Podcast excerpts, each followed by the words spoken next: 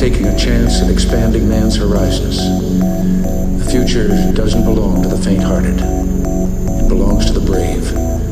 The Challenger crew is pulling us into the future, and we'll continue to follow.